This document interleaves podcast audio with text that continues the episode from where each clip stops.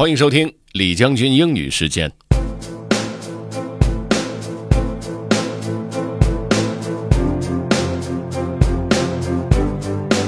今天呢，我们再一起来读一下《Alice in Wonderland》这部小说的开头吧。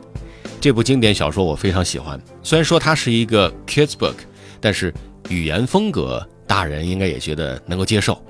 OK，let's get started. Have fun. Alice Adventures in Wonderland by Lewis Carroll. Chapter 1 Down the Rabbit Hole.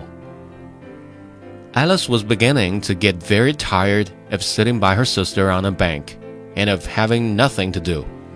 Once or twice she had peeped into the book her sister was reading, but it had no pictures or conversations in it.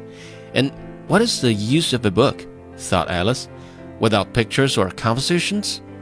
So she was considering in her own mind, as well as she could, for the hot day made her feel very sleepy and stupid, whether the pleasure of making a daisy chain would be worth the trouble of getting up and picking the daisies, when suddenly a white rabbit with pink eyes ran close by her.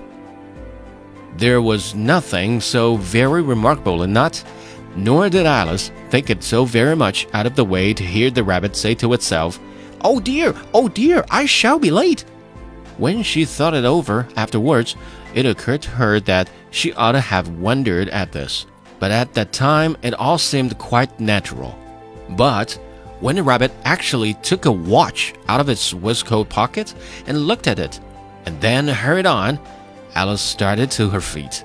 For it flashed across her mind that she had never before seen a rabbit with either a waistcoat pocket or a watch to take out of it, and burning with curiosity, she ran across the field after it, and fortunately was just in time to see it pop down a large rabbit hole under the hedge. In another moment, down went Alice after it, never once considering how in the world she was to get out again. Okay, that's all for today. Thanks for listening. 如果大家对这个《爱丽丝梦游仙境》的小说感兴趣的话呢，我们以后再找时间为大家进行诵读。如果您想收听往期节目的精彩内容，欢迎您在喜马拉雅 FM 上面搜索“李将军英语时间”，就可以随时回听了。This is General Lee，李将军，明天见。